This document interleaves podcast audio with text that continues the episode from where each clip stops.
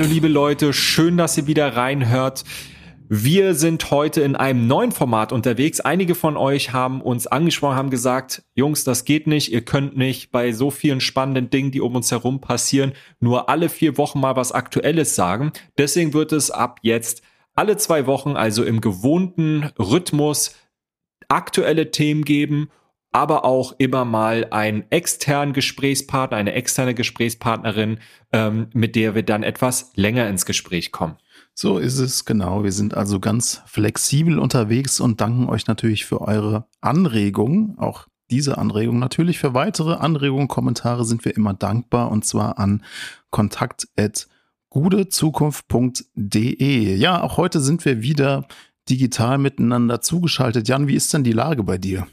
Ja, geht so, ne? Corona nervt. Wieder Homeoffice ist angesagt. Die Impfverweigerer nerven auch.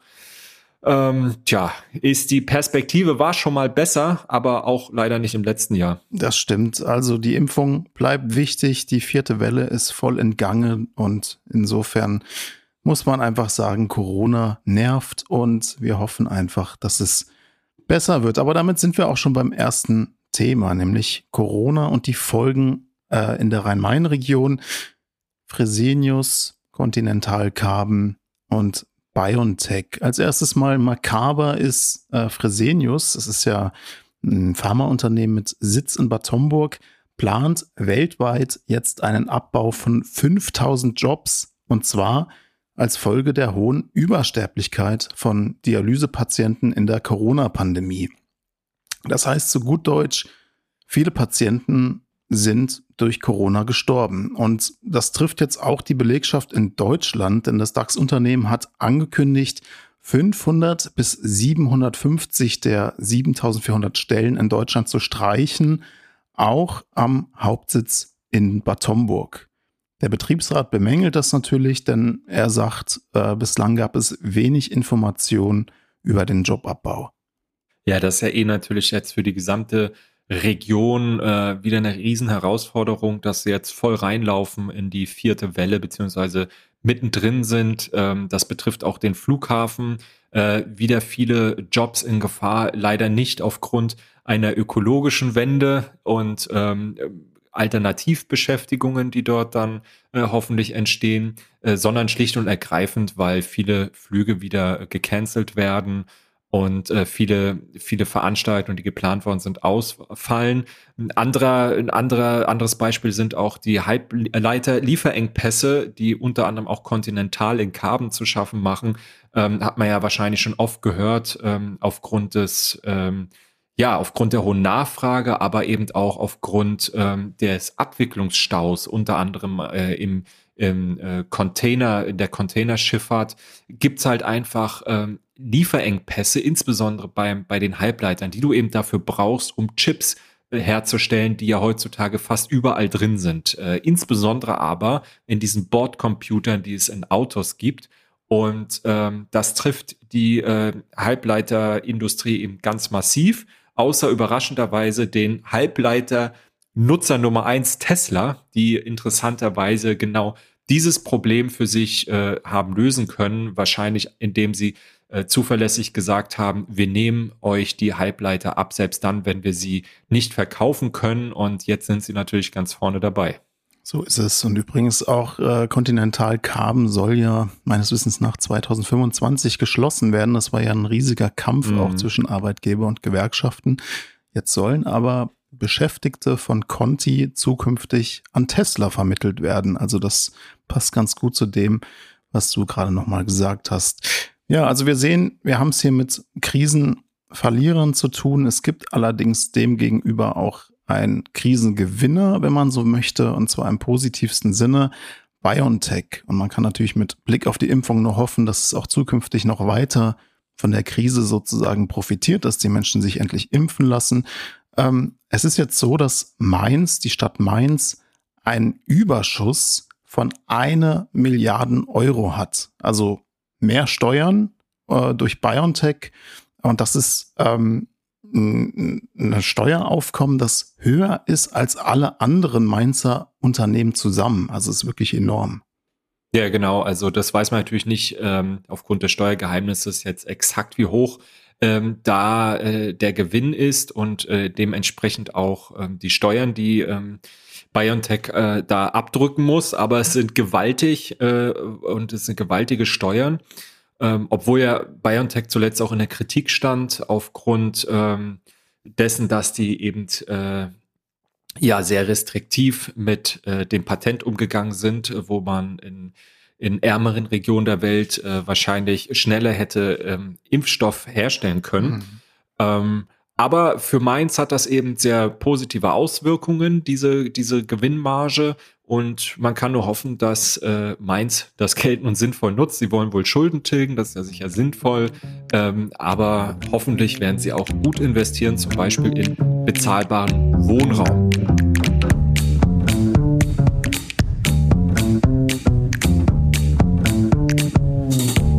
Mainz jedenfalls nicht investieren wird, vermutlich ist eine Skyline. Aber da sind wir beim nächsten Thema, nämlich der Frankfurter Skyline der Zukunft. Frankfurt will weiter hoch hinaus, denn die Frankfurter Skyline, die wächst und wächst. Ein Beispiel ist der geplante Millennium Tower im Europaviertel, der mit 300 Metern das höchste Hochhaus der Stadt werden soll. Also ich glaube, bislang ist das ja der äh, Commerzbank Tower mit so ungefähr 260 mhm. Metern, glaube ich. Und dieser neue Turm, der soll 215.000 Quadratmeter Bürofläche haben, ein Hotel und eine Aussichtsplattform auf der Spitze, von wo aus man dann die ganze Schönheit Frankfurts überblicken kann. Und damit sagst du auch schon, warum das letztlich auch ein Zukunftsthema ist, denn ähm, Architektur ist wahrscheinlich in kaum einer anderen deutschen Stadt ähm, so prägend und auch einprägend äh, wie in Frankfurt. Das heißt, die Art der Stadtgestaltung, ähm, wenn jetzt Hochhäuser geplant werden, auch wenn man die sehr schnell hochzieht mittlerweile, ähm, ist natürlich ganz wesentlich in, im, in Hinblick dessen, wie wir die Skyline ähm, schaffen, bilden und äh, weiterentwickeln. Ähm, der Turm, von dem du jetzt gesprochen hast, äh, befindet sich im, ja, da äh, Nähe Gallus Europaviertel, also ganz nah äh, von Skyline Plaza. Wer das kennt, ist an der Messe ein Einkaufszentrum. Es gibt auch noch weitere Beispiele, die jetzt gebaut werden. Ähm, sehr hohe Türme, nachdem längere Zeit keine besonders hohen äh, Türme mehr gebaut worden sind, nämlich an der Taunusanlage. Dort äh, wird es jetzt einen über 200 Meter hohen Büroturm geben. Äh, die Taunusanlage wird ja immer schon sozusagen der Central Park von Frankfurt genannt. Da macht denn äh, Frankfurt seinem Ruf wieder alle Ehre. Jetzt, jetzt fängst du auch schon an mit dem Vergleich mit äh, oh, äh, Manhattan. Ja, ja, ja, ja, ich weiß, ich weiß. Der ist, der ist so alt, Henrik, der ist so alt. Aber er passt auf jeden Fall. Ähm, denn ich komme da auch jetzt langsam schon ganz durcheinander bei der wachsenden Skyline, ob wir es mit Manhattan oder Manhattan mhm. zu tun haben. Wie auch immer. Ja, das glaube ich dir sofort. Ähm, also wie auch immer, der neue Büroturm, er soll 2028 fertig sein. Ähm, Im Gegensatz zu anderen Projekten klappt das bei den Hochhäusern ja auch eigentlich immer ganz gut. Ähm, da verändert sich also noch einiges. Ja, also wir sind auf jeden Fall durchaus Fans der Hochhäuser. Das äh, ist auf jeden Fall spannend zu beobachten. Mhm. Aber man muss sich schon auch mal fragen, ist das eigentlich nachhaltig oder sind Hochhäuser nicht eigentlich ganz schön unökologisch? Ja, also das kommt natürlich darauf an. Ne? Ähm, grundsätzlich, viele sagen äh, auch, dass äh, eben dieser ökologische Fußabdruck, wie es oft äh, heißt, bei Hochhäusern besonders schlecht ist. Also es gibt da einen hohen Ausstoß von CO2, deutlich mehr als bei flacheren Bauten. Ähm, aber auch die graue Energie ist enorm. Also das ist die Energie, die beim Bau aufgewendet wird. Ähm, sei es die Herstellung ähm, der Baumittel, der Baumaterialien, sei es der Transport oder auch die Lagerung, ähm, die Entsorgung natürlich auch. Ähm, man darf ja nicht vergessen, so ein Gebäude, was mal gebaut worden ist, muss ja auch irgendwann wieder äh, abgebaut oder abgerissen werden. Also auch die, ähm, die, die Entsorgung äh, und Rohstoffweiterverwendung, das ist alles äh, nicht, nicht besonders nachhaltig. Ähm, wobei sich da an der Stelle auch was tut. Also auch die Architektur von Hochhäusern wird immer nachhaltiger. Mhm, mh, sagen wir ja vielleicht gleich noch mal was zu. Ich meine, ja. ein ganz klarer Vorteil der Hochhäuser ist natürlich äh, Raumersparnis. Und das ist ja in Frankfurt eigentlich immer das Kernargument mhm. gewesen, in der Vergangenheit jedenfalls. Und ich meine, andere Städte wie Berlin oder München, die ziehen mittlerweile nach und bauen jetzt ebenfalls Hochhäuser. Ähm, man kann sich natürlich fragen, sind Hochhäuser nicht vielleicht die Antwort auf die Wohnungsnot? Wobei Wobei, wenn du gerade, wenn du jetzt Berlin sagst, da ist ja alles andere als ähm, diese geringe Fläche, die du in Frankfurt hast, äh, mhm. sondern hast du ganz viel Platz. Und am Ende ein befreundeter Architekt hat mir schon mal gesagt, diese ganzen Argumente, die man da anbringt, von wegen, ja, es gibt ja so wenig Platz und dies, das, äh, letztlich sind es Prestigegründe. Mhm. Wer hat den höchsten Turm und äh, und äh, und wer ist innenstadtnah und das sind eigentlich die Gründe und gerade wenn jetzt Berlin und München nachziehen, ähm, dann sind das sicherlich äh, auch äh, Minderwertigkeitskomplexe gegenüber Frankfurt, die da ausgeglichen werden müssen. Wäre zumindest meine These. Alles klar. Jedenfalls ähm, für die Frankfurter äh, Skyline oder beziehungsweise für die Wichtigkeit, die Hochhäuser in unserer Stadt spielen, ist auch ein weiteres Beispiel zu nennen, denn die Stadt Frankfurt, das Deutsche Architekturmuseum und die Deka Bank, die vergeben alle zwei Jahre einen mhm. internationalen Hochhauspreis. Dabei geht es um Nachhaltigkeit, Ästhetik und innovative Technik. Genau, der wird alle zwei Jahre vergeben, der Preis. Ähm, letztes Jahr kann man vielleicht auch mal sagen, äh, hat das Doppelhochhaus äh, Norra Tornen, das sind äh, also nördliche Türme heißt das wohl, ähm, muss ich jetzt mal glauben, was äh, Google Translate mir da verrät. Ähm, das steht in Stockholm, die haben gewonnen und äh, zwar in Sachen Ökologie und Nachhaltigkeit seien die wohl besonders nachhaltig, äh, also wegweisend gewesen. Ähm, mhm. Die Türme verfügen zum Beispiel über ähm, eine sogenannte Sandwich Fassade. Also es ist nichts zum okay. Essen, sondern da geht es eben darum, dass die ähm, wie ein Sandwich aufgebaut sind in hinsichtlich der energieeffizienten Wärmedämmung und äh, beispielsweise auch dreifach verglaster Fenster.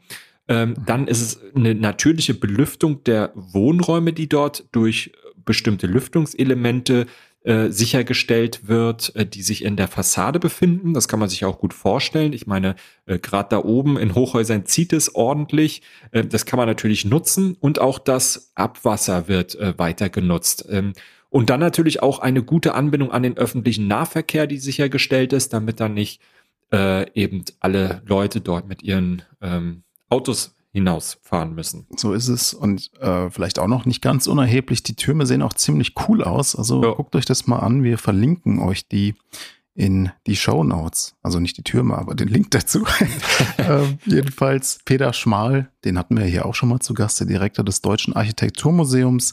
Der hat gesagt, ihn überzeugen die Noratornen, weil sie wirklich wie so Tore zur Stadt in Stockholm wirken. Es sind, es sind Doppeltürme und Doppeltürme waren, das habe ich mal nachgeschlagen, in der schwedischen Hauptstadt auch in der Vergangenheit immer schon symbolische Tore. Also diese Noratornen verbinden da irgendwie Vergangenheit, Gegenwart und Zukunft architektonisch sehr schön. Das kann man auch, ich finde, das kann man auch als Laie ganz gut sehen. Also schaut es euch auf jeden Fall mal an. Sieht definitiv cool aus. Genau, und da gibt's, ähm, was ich noch interessant finde, so, äh, so Loggien, also so ähm, ja, Balkone, die aber mit so Glasfassaden ähm, ja, abgeschirmt sind. Du hast es ja eben schon gesagt, da oben zieht's mhm. natürlich ganz schön. Und das erinnert mich ein bisschen an den neuen Henninger Turm. Also vielleicht äh, guckt ihr euch das auch mal an, fahrt da einfach mal hin. Als ich noch in äh, Sachsenhausen gewohnt habe, stand ich da auf jeden Fall oft staunt davor und habe das mir angeguckt. okay. Ah, hast du ja keine Anzeige gegen Stalkings bekommen oder so? So Glück nicht. äh, wie auch immer. Okay. Ähm, also was, was diese Hochhäuser da in Stockholm natürlich auch zeigen, ist, dass äh, Hochhäuser auch grün sein können. Ähm, Frankfurt geht da ebenfalls äh, in diese Richtung jetzt immer weiter. Ein Beispiel ist der Eden Tower. Das ist ein nicht ganz so hoher Turm, ich glaube es ist etwa 100 Meter. Der entsteht neben, äh, auch neben Skyline Plaza, ähm, also in diesem neuen äh, Hochhausviertel, sag ich jetzt mal, Hochhausquartier. Ähm, und es ist bislang das einzige Hochhaus in Deutschland, das so eine grüne, eine richtig grüne, bepflanzte Fassade hat. Ähm, da hängen an den Säulen immerhin 200.000 Pflanzen, habe ich mal gelesen. Mhm. Und ähm, von außen ist der Wohnturm äh, fast fertig. Das kann man auch sehen. Jetzt so seit einigen Wochen war ich ziemlich überrascht, ähm, als dann plötzlich da die ersten Pflanzen hingen. Es sieht wirklich schön aus. Ähm, Innen wird noch gearbeitet und äh, dann soll es wohl Ende des Jahres fertig sein. Ja, also diese, diese grünen Fassaden, die werden ja immer wichtiger und ich, ich glaube, das steht auch im äh, Hochhausrahmenplan mhm. äh, der mhm. Stadt Frankfurt, dass jetzt die Fassaden der, der neu zu bauenden Hochhäuser im Rahmen der Möglichkeiten begrünt werden sollen. Ähm, es gilt aber auch für die äh, Bestandsbauten. Also auch da soll nach Möglichkeit nach und nach äh, Fassadenbegrünung erfolgen. Ja, vielleicht an der Stelle nochmal vielleicht zwei, drei Worte zum Hochhausrahmenplan. Das ist ähm, ein ziemlich äh, wichtiges Dokument aus meiner Sicht. Ähm, Frankfurt hat sich nämlich vor einigen Jahrzehnten auf den Weg gemacht zu sagen, also es kann jetzt nicht sein, dass ja jeder Hinz und Kunz äh, sein Hochhaus irgendwo hinstellt und wir als Stadt überhaupt keinen Einfluss mehr auf dieses äh, Bild haben. Also äh, es fängt ja allein damit an, dass ich sag mal 90 Prozent aller Frankfurt-Postkarten dieses Skyline als äh, Bild haben. Und ähm, damit ist dieses Skyline prägend für das Image der Stadt und auch das, was wir als Bürgerinnen und Bürger uns hier jeden Tag angucken müssen. Und ähm, deswegen hat die Stadt natürlich dann irgendwann zu Recht auch gesagt, wir müssen uns mal überlegen, wie wir das Ganze organisieren. Und dann haben wir sozusagen Cluster entwickelt. Ähm, ein Cluster kann man ziemlich gut sehen, haben wir vorhin schon drüber gesprochen, über die Taunusanlage. Ähm, ein anderes eben jetzt rund um Skyline Plaza herum im äh, Gallus Europa Viertel. Und gibt es auch andere Cluster. Es gibt eine Ausnahme, die EZB, die quasi als solitär ähm, so ein bisschen vorsteht. Ähm, und dann hat man auch sozusagen äh, ent bewusst entschieden, wo keine Hochhäuser entstehen sollen. Zum Beispiel neben dem, äh, neben dem Frankfurter Kaiserdom. Und insofern ähm, sehr ja, wichtig für die Stadt und das Stadt äh, das Stadtbild, ähm, dass es so einen Plan gibt. Und ähm, dann ist natürlich auch immer die Frage, wie entwickelt sich das Ganze weiter? Ähm, wir haben mit Markus Quechenberger damals gesprochen, wie weit kann man in die Zukunft gucken? Und auch jetzt gibt es natürlich, ich meine, diese Türme, die jetzt gebaut werden, einige Wohntürme sind dabei, aber vor allem sind es eben auch noch Büros und das, obwohl in Frankfurt Millionen ja, also ich glaube, so eine Million oder anderthalb Millionen Quadratmeter äh, Bürofläche leer stehen. Ja, da ist dann vor allem in äh, der Bürostadt Niederrad, wo was leer steht. Ähm, und die Frage ist eben jetzt mit Corona, es gibt immer mehr Homeoffice. Die Mehrheit aller Beschäftigten möchte zumindest flexible Arbeitsmöglichkeiten äh, haben, also mal Homeoffice, mal ins Büro gehen, je nachdem, was man gerade, an was man arbeitet und wie viel Ruhe man braucht. Ähm, mehr Menschen ziehen aufs Land. In Frankfurt ist die Bevölkerung stagniert. Ähm, also man bewegt sich da auch so ein bisschen in, in großen Ungewissheiten. Ähm, und die Frage ist auch, wie soll das Büro der Zukunft aussehen, äh, damit überhaupt noch MitarbeiterInnen kommen, damit das überhaupt noch interessant ist. Ist also eine Wette auf die Zukunft und die einen sagen, äh, es wird aufgrund dieser Flexibilität ähm, und mehr Homeoffice ähm, weniger Büroflächen geben und äh, diese werden auch gar nicht mehr gebraucht. Und die anderen sagen aber, äh, nee, nee, also erstens ist es mal immer noch ein Prestige, dass äh, man sein eigenes Büro hat. Es wird also als Status immer wichtiger. Und außerdem sorgt diese Corona-Erfahrung dafür, dass die Menschen mehr voneinander wegrücken, sag ich jetzt mal. Also, dass äh, zwar weniger Menschen vielleicht in, dem, in den Büros sitzen, dafür aber pro Mitarbeiterin, Mitarbeiter mehr Fläche benötigt wird, um sich eben in solchen Pandemiezeiten nicht, nicht direkt anzustecken. Und ähm, dann hat natürlich auch die Stadt ein Interesse, dass man sagt, ähm, ja, also äh, sowieso sollen, wollen wir vermeiden, dass so eine großen Klopper hier hingesetzt werden und dann sind das entweder so äh, gated Communities, wo nur Reiche ihre teure Wohnung haben, die sie am besten noch leer stehen lassen als Anlageobjekt oder irgendwelche ähm, geschlossenen Büros sind, wo äh, sonst niemand rein darf, außer die Beschäftigten. Und wir wollen, dass zumindest die unteren Etagen einer, ja, sozialisiert werden, also für alle geöffnet werden. Und ähm, dann gibt es verschiedene Ideen, also beispielsweise, dass man Schulen und Kitas da reinbaut, Wohn- und Business kombiniert oder auch Kultur. Wir haben das an der Taunusanlage, das äh, Museum für moderne Kunst in einem, äh, in einem Hochhaus drin oder auch Einzelhandelsflächen ähm, dort geschaffen werden, dass man also mehr hybride Nutzungen hat und die Hochhäuser als solche versucht zu öffnen. Also ihr seht schon, äh, Hochhäuser und Zukunft schließen sich auf jeden Fall nicht aus. Äh, wir sind auf jeden Fall, ich denke, da kann ich für uns beide sprechen, fasziniert von Hochhäusern und ähm, ein wichtiger Punkt ist natürlich trotzdem Miet- und Kaufpreise. Denn ein Turm wie der Eden Tower, der hat natürlich auch einen Nachteil, nämlich dass die Mieten oder auch die Kaufpreise extrem hoch sind. Also ich habe gelesen, die Preise beim Eden Tower zum Beispiel, die beginnen bei ja. 10.000 Euro pro Quadratmeter. Also das ist ja auf jeden Fall ein echtes Schnäppchen. Ähm, kannst du dir dann ausrechnen, wie viel Quadratmeter man sich dann leisten könnte. Von Stockwerk okay. zu Stockwerk steigern sich dann die Preise und ein Penthouse mit 200 Quadratmetern, ähm, das hat wohl äh, für drei Millionen Euro den Besitzer gewechselt. Das ist natürlich sehr hochpreisig. Das ähm, entspricht dann jetzt in dieser höchsten Kategorie dann schon 15.000 Euro pro Quadratmeter. Und ähm, im Eden Tower, soweit ich das gesehen habe, sind jetzt auch zum Beispiel Sozialwohnungen nicht vorgesehen. Also es ist dann schon ähm, Luxussegment. Ähm, das ist so, weil es sich um einen alten Bauplan handelt. Ähm, mhm. Und man muss natürlich sagen, dass ja, so ein neues Gebäude mit äh, vielen hochpreisigen Wohnungen, das kann sich natürlich auch negativ auf ein Viertel auswirken, weil natürlich ähm, die Mietpreise in diesem Gebäude dann auch in den ortsüblichen in die ortsübliche Miete und den Mietspiegel mit einfließen und den anheben. Ja, das ist ein, das ist ein Riesenproblem. Und ähm, ja, du hast eben angesprochen, alter Bauplan. Das ist ja immer auch die Herausforderung, mit der sich Stadtplanung herumschlagen muss, ähm, dass du eigentlich äh, für die nächsten Generationen planst. Und ähm, dann kann es sein, dass du ein ganzes Viertel, äh, ein ganzes neues Stadtquartier planst, wie beispielsweise ähm, äh, ähm, die Guntersburghöfe, ähm, über die wir mal gesprochen haben, und die dann quasi handstreichartig plötzlich obsolet ist.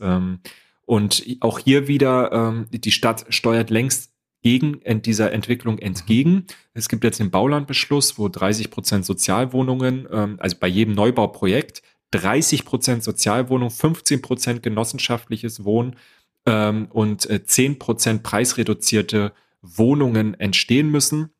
Das heißt, äh, wir haben da über 50 Prozent eben äh, staatliche Vorgaben, äh, geförderten Wohnraum. Ähm, da hieß es auch, oh Gott, oh Gott, dann investiert keiner mehr, aber da, hm. das Gegenteil ist der Fall. Es ist durchaus immer noch interessant, in Frankfurt zu investieren.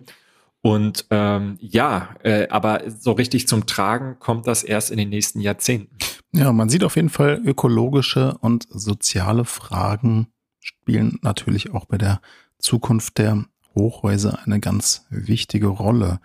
Kommen wir zum nächsten Thema, dem Frankfurter Stadtwald. Da hast du was vorbereitet, Jan. Da habe ich was vorbereitet und zwar würde ich das jetzt einfach mal vorlesen. Nein, keiner Scherz. das, das tun wir hier niemandem an. Ähm, der Frankfurter Stadtwald, das wissen ja aber auch viele gar nicht, äh, gehört zu den größten innerstädtischen Forsten, die es überhaupt gibt in äh, Deutschland. Das ist äh, für Frankfurt ein ganz, ich meine, du hast gesagt, du wohnst in Sachsenhausen ähm, oder wohntest in Sachsenhausen. Ähm, also es ist ein ganz wichtiges Naherholungsgebiet äh, für Frankfurt. Also befindet sich im Süden der Stadt und äh, wird natürlich auch eine zentrale Rolle bei der ökologischen Transformation spielen. Und gerade in Corona haben viele Menschen eben diese Naherholungsgebiete für sich neu entdeckt man durfte nicht reisen, sollte nicht äh, sich weit in die Region bewegen, ist dann mal vor die Haustür gegangen, ein bisschen spazieren. Ähm, für viele Menschen ist der Stadtwald auch mit dem Goethe-Turm verbunden, also eine wirklich äh, äh, eine, eine identitätsstiftendes Element für viele Menschen, die hier aufgewachsen sind ähm, oder hier Kinder bekommen haben und mit den Wochenendausflüge machen. Und äh, zuletzt gab es eben immer wieder diese dramatischen Berichte, dass weit, also nicht weit, dass fast 99 Prozent des Baumbestands ernsthaft beschädigt sind. 99 Prozent. Ähm, die FAZ hat jetzt aus dem städtischen Waldzustandsbericht äh, eben berichtet und hat gesagt, also äh, nach kühlen und regenreichen Winter und äh, Frühjahr und Sommer, die wir jetzt hatten, ist es besser geworden. Ein bisschen zumindestens als in den vergangenen drei Jahren wo eben Trockenheit und auch der Borkenkäfer diesem Wald zugesetzt mhm. haben. Ja, jetzt äh, sollen nur noch 96 Prozent geschädigt, krank oder genau. abgestorben genau. sein.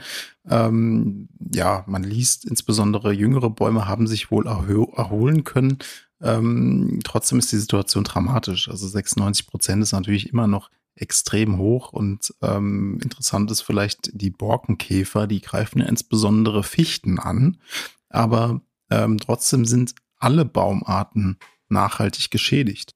Genau, aber es sind eben auch viele Fichten dort und ähm, man versucht überall in, in Deutschland oder in dieser klimatischen Zone, ähm, aber eben auch in, in Frankfurt äh, umzustellen und zu schauen, ah, welche Bäume sind da möglicherweise resistenter gegen diese Extremwetterverhältnisse. Ähm, und in Frankfurt eben versucht man, der, der Stadtforst, also die Menschen bei der Stadt, die sich genau darum kümmern, ähm, mit Aufforstung zu einem Laubmischwald, dem Wald umzubauen, ihn resilienter zu machen, also widerstandsfähiger. Und ähm, da wird viel experimentiert und ähm, man ist wohl auch zu dem Schluss gekommen, schreibt jetzt die FAZ auch im Artikel, von dem ich vorhin äh, gesprochen habe, äh, dass man äh, äh, guckt, dass man eher eigenes Saatgut produziert, denn in Frankfurt sind tatsächlich oder überhaupt in der Rhein-Main-Region die, ähm, äh, die Bedingungen tatsächlich noch mal extremer als anderswo in Deutschland, weil hier auch der Boden äh, sehr sandig ist zum Beispiel. Und dass wenn man jetzt woanders her die die, die Setzlinge für die Bäume holt, dass äh, die das gar nicht packen. Mm, aber das ist natürlich zumindest das, was man jetzt tun kann. Es wird ja nicht besser mit dem Klima. Ja. Also es geht darum, weiter forschen, hoffen und auf die Straße gehen und protestieren. Kommen wir zum nächsten Thema. Ähm, wir hatten ja hier auch schon verschiedentlich über die Entwicklung der hessischen Polizei und der Geheimdienste gesprochen. Und das hat es jetzt hier bei uns bei Gute Zukunft zum Aufreger der Woche gebracht. Jan, du bist in Rage. Der Aufreger der Woche. Jetzt brauchen wir eigentlich Musik, oder? Der Aufreger der Woche ist ein ganz wichtiger Preis, den wir hier vergeben, ähm, ab jetzt regelmäßig. Und zwar betrifft es die hessische Polizei deshalb, weil sich Sicherheit und Freiheit ja in einem Spannungsverhältnis äh, befinden und das ist durchaus konstituierend, auch für eine Gesellschaft der Zukunft. Also ähm, wie viel Freiheit mache ich auf Kosten der Sicherheit und umgedreht. Und ähm, da braucht es natürlich ähm, ja äh, kluge äh, Institutionen, ähm, die äh, demokratisch und transparent eben diese, diese Abwägungen auch äh, fachlich fundiert treffen können. Und leider gibt es nun beim äh, LKA die Entwicklung, dass das hessische Innenministerium äh, beschlossen hat, also die sollen jetzt keine keine äh, unabhängigen Fachleute mehr haben, sondern das sind jetzt sogenannte politische Beamten, die dort das äh, LKA-Präsident werden sollen. Ähm, und damit, ja, äh, ist ein ziemlicher, ist ein ziemlicher Bruch mit der Tradition jetzt. Man fragt sich jetzt vielleicht, was ist denn jetzt eigentlich der Unterschied zwischen Beamten und politischen Beamten? Ja. Also im Gegensatz zum Beamten kann der politische Beamte ohne Ausschreibung ins Amt gehoben werden und entsprechend ebenso schnell auch wieder rausfliegen. Also er ist unmittelbar oder sie ist unmittelbar abhängig vom Minister. Da geht es um das sogenannte dritte Gesetz zur Änderung dienstrechtlicher Vorschriften. Genau, und das kann sich natürlich auch jeder ausmalen, was das dann bedeutet. Ne? Also ich meine, gerade in der Sicherheitspolitik äh, gibt es ja oft sehr grundsätzliche, äh, weltanschauliche ähm, ja, Bewertungen, äh, wo gerade auch so eine unabhängige fachliche Meinung wichtig ist. Und äh, dass äh, dort aber eben so ein eigener Kurs sich entwickeln kann ähm, an der LKA-Spitze gegenüber auch der politischen äh, Spitze ähm, ist jetzt eher unwahrscheinlicher geworden. Und äh, das hat die Opposition kritisiert, das kritisiert aber auch die Gewerkschaft der Polizei, ähm, die angekündigt hat, sich gegebenenfalls auch einer Verfassungsklage anzuschließen. Und das sollte die Landesregierung ernst nehmen. Immerhin haben sie vor kurzem ja schon einmal ziemlich krachend ähm, äh, bei einer Verfassungsklage ver äh, mhm. verloren, äh, als es eben um dieses, diesen Sonderhaushalt äh, ähm, ging für die Corona-Maßnahmen. Äh, Hessen ist übrigens, was vielleicht auch noch wichtig ist, das einzige Bundesland, in dem nahezu alle Polizeipräsidien mit politischen Beamten besetzt sind. Ja, das ist auf jeden Fall eine wichtige Info. Ich meine, wir hatten ja schon mal erlebt jetzt, was ein Ideologe, sage ich mal, auf einem wichtigen, sicherheitspolitisch relevanten Posten für Image-Schäden. Ich glaube, ich weiß, wen du meinst. denn das hat sich leider nicht in Maßen gehalten, sondern das hat ganz schön viel Vertrauen gekostet. Ja, der es ja leider, leider, leider nicht in den Bundestag geschafft hat. Haha, kleiner Scherz. Ähm, ich frage mich ganz ehrlich, ich meine, warum lassen sich die Grünen das auch immer wieder gefallen und lassen da äh, mit sich Schlitten fahren? Naja, ich meine, eine Antwort könnte natürlich darin liegen, dass ähm, im hessischen Landtag nur eine Stimme Mehrheit äh, vorliegt und äh, ich meine, die Minister haben allesamt Mandate. Da sind die Abgeordneten natürlich dann durchaus machtbewusst. Wahrscheinlich liegt es daran, ja.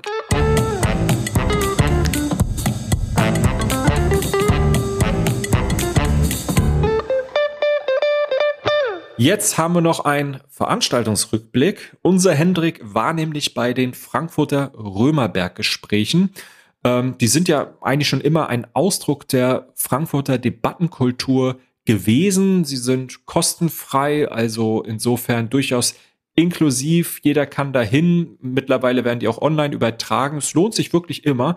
Dieses Mal war es das Thema Gendern, also ein Thema, das viele Gemüter erhitzt. Ja, absolut. Und man kann auch sagen, es wurde wirklich kontrovers und teils auch hitzig äh, diskutiert, aber ich fand, es war größtenteils wirklich respektvoll und alles in allem wirklich ein vorbildlicher Streit im demokratischsten Sinne.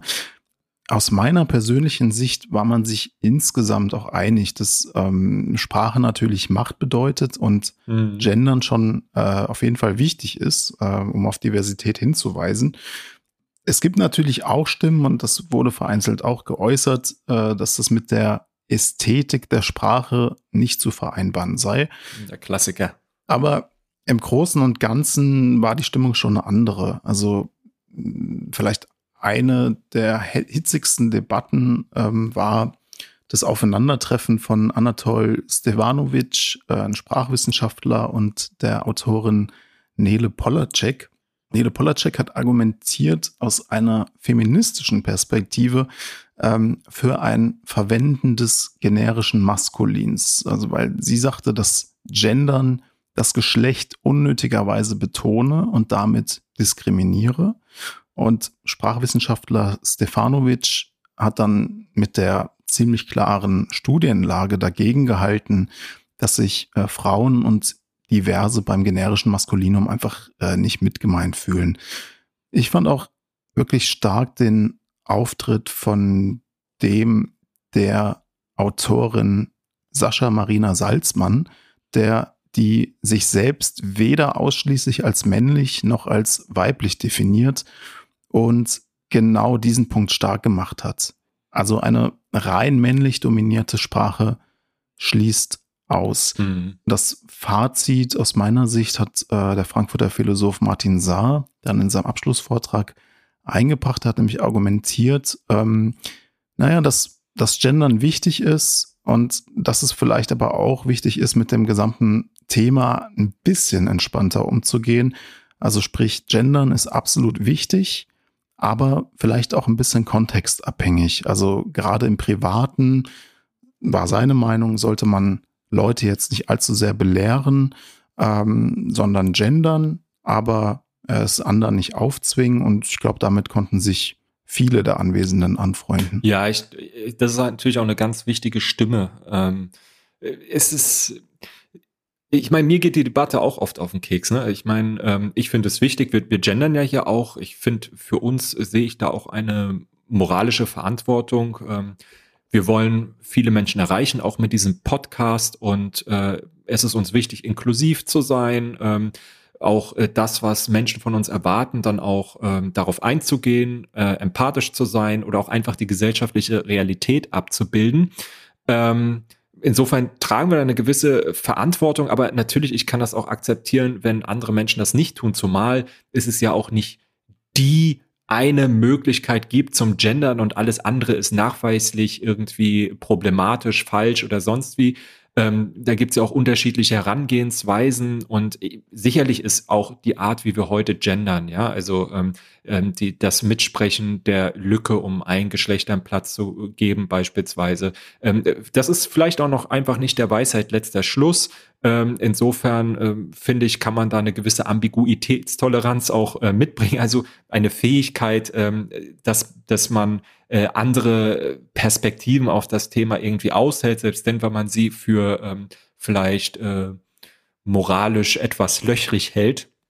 Äh, wobei es natürlich Grenzen gibt, ne? Also ähm, mhm. äh, die man dann ziehen muss, das versteht sich auch. Also menschenverachtende Position oder ähnliches, äh, die kann man natürlich nicht äh, tolerieren. Da sollte man da den Diskurs auch aus meiner Sicht verlassen.